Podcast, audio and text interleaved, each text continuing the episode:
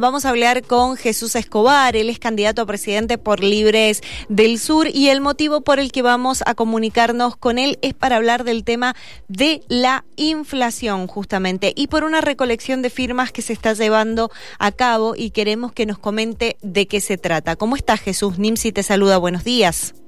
Hola Nancy, ¿cómo te va? Buenos días, un gusto hablar contigo. Igualmente. Bueno, nos, nos pareció interesante esto que están planteando desde, desde el Libre del Sur, justamente con el resultado de la campaña, un millón de firmas para congelar los precios.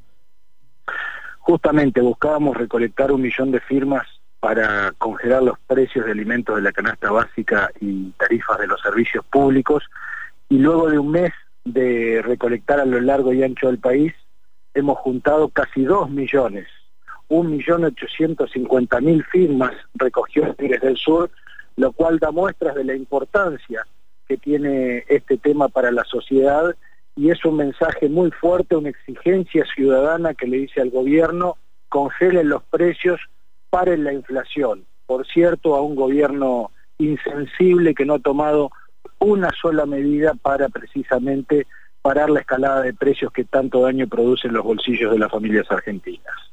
El tema es, es saber si eh, va de la misma mano congelar los precios y bajar la inflación, porque quizás... Absolutamente. Sí, para ustedes sí. Absolutamente.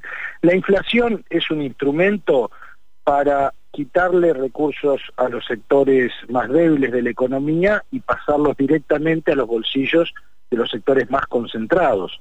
Por cierto, hay que, o la gente no sabe que eh, las empresas formadoras de precios en el caso de los alimentos no son más de 10, no son los 60.000 comercios que habitualmente apuntan como responsables de la inflación, son 10 empresas, entre ellas Arcor, Ledesma, eh, Molinos. Bueno, el gobierno se tiene que sentar con ellas, establecer un tope de precio de los 57 alimentos de la canasta básica y si no van presos, así de sencillo, porque la verdad la ganancia que han tenido estas empresas a lo largo de los últimos años, ni que decir a lo largo de los últimos 12 meses, es monstruosa, realmente eh, no, no, es una super ganancia que tienen estos super ricos.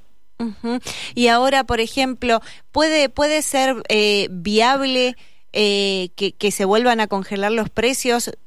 Porque ya estuvieron congelados también, eh, te los sacan de, te los sacan, te los vuelven a poner todas estas campañas que da el gobierno, el gobierno nacional, y sin embargo la inflación sigue creciendo, porque es como que te congelan los precios pero explota por otro lado.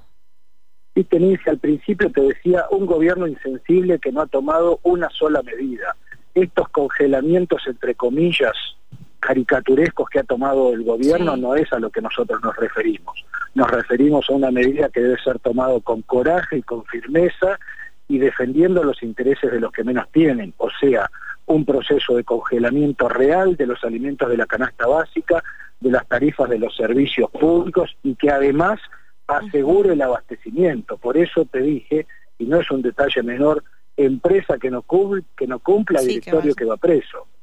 Claro, claro, el tema...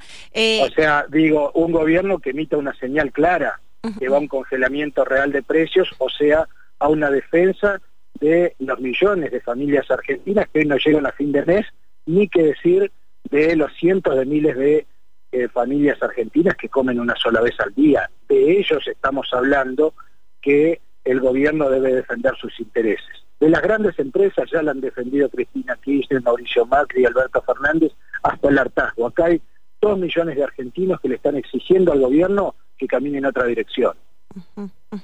Me llama la, atención del total de firmas que, presentaron, eh, que por ejemplo las provincias muchas de las provincias que se consideran, que se han mencionado que, que son una de las más pobres, las del norte de, nuestro país, son las que más han firmado, sacando lógicamente lo que es Buenos Aires, que bueno, eso ya es un mundo aparte, digamos, pero por ejemplo, Salta con 128 mil firmas, Chaco 126 mil, Santiago 162 mil, Tucumán 164 mil.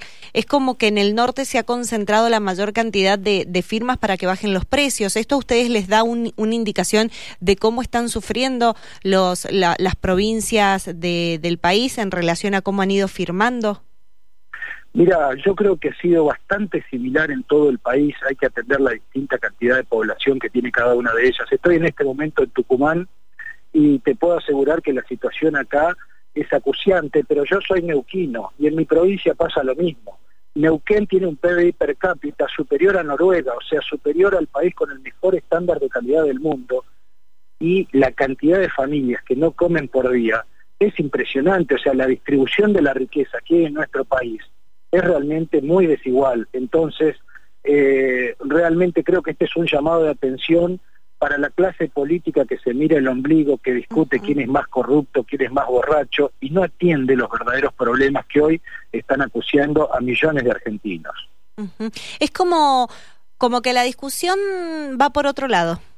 Digo, para ellos, sin... Vos fíjate, los políticos están discutiendo hoy si las paso sí, si las paso no a una familia, a un papá, a una mamá que hoy está pensando qué le da de comer esta noche a sus hijos.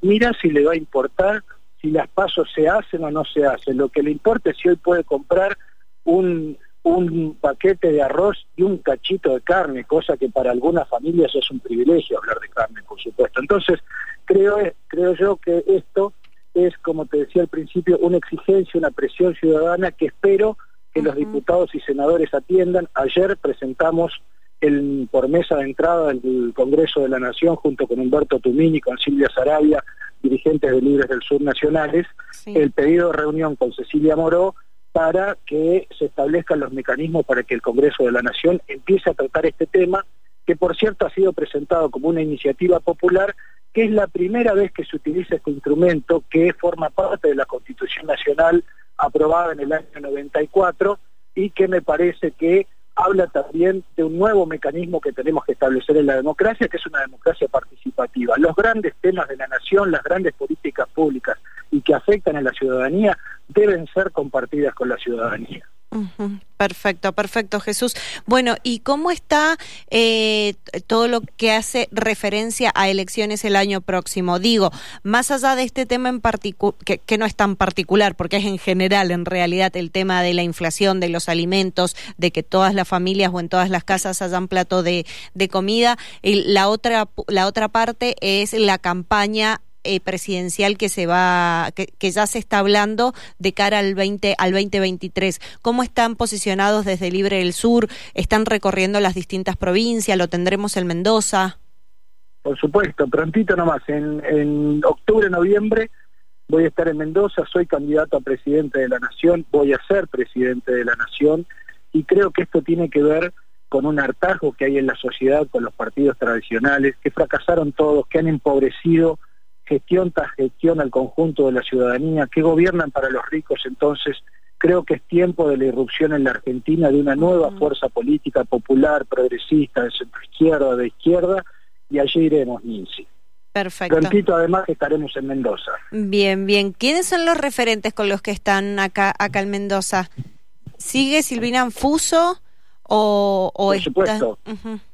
Bien. Ernesto Mancinelli, Silvina Anfuso, ellos son eh, nuestros dirigentes y referentes principales en Mendoza. Bien, y ahora, ¿cómo está la relación con, eh, desde Partido Libre del Sur, por ejemplo, con Juntos por el Cambio? O con el, y con el Frente de Todos. Digo, ¿se puede llegar a un diálogo o ustedes quieren ir simplemente solos, por fuera? No, en un Estado democrático hay que dialogar con todas las fuerzas políticas. Ahora, cuando estamos hablando de encontrar un nuevo rumbo para la Argentina, y esto hablo en términos nacionales, las dos fuerzas que mencionaste, tanto la que encabeza Cristina Kirchner como la que encabeza Mauricio Macri, fueron un fracaso. No tuvieron en líneas generales el mismo esquema de gobierno, la misma estructura económica eh, que ha empobrecido a la gente, por lo tanto hay que ir en otra dirección. Nosotros apostamos a un nuevo rumbo para la Argentina y pensamos confluir y coincidir con todos aquellos que estén de acuerdo con esta con esta mirada. Bien, Jesús, sabemos que tenemos que tenés otra entrevista, así que muchísimas gracias por tu tiempo. Dale, Nancy, muchísimas gracias. Espero prontito verte ahí en Mendoza y le mando un saludo desde el corazón a toda tu audiencia. Gracias, hasta luego.